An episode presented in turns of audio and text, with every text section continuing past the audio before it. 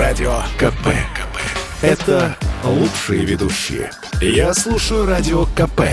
И тебе рекомендую. Детский взгляд. Это был, наверное, был комфортно обустроенный город, а, где было, наверное, меньше домов, больше пространства, а, потому что так будет комфортнее. Ну, это скорее будет город, в котором будет очень много растительности, цветов. И э, пусть этот город будет не очень большим, но зато там всегда будет чисто, убрано.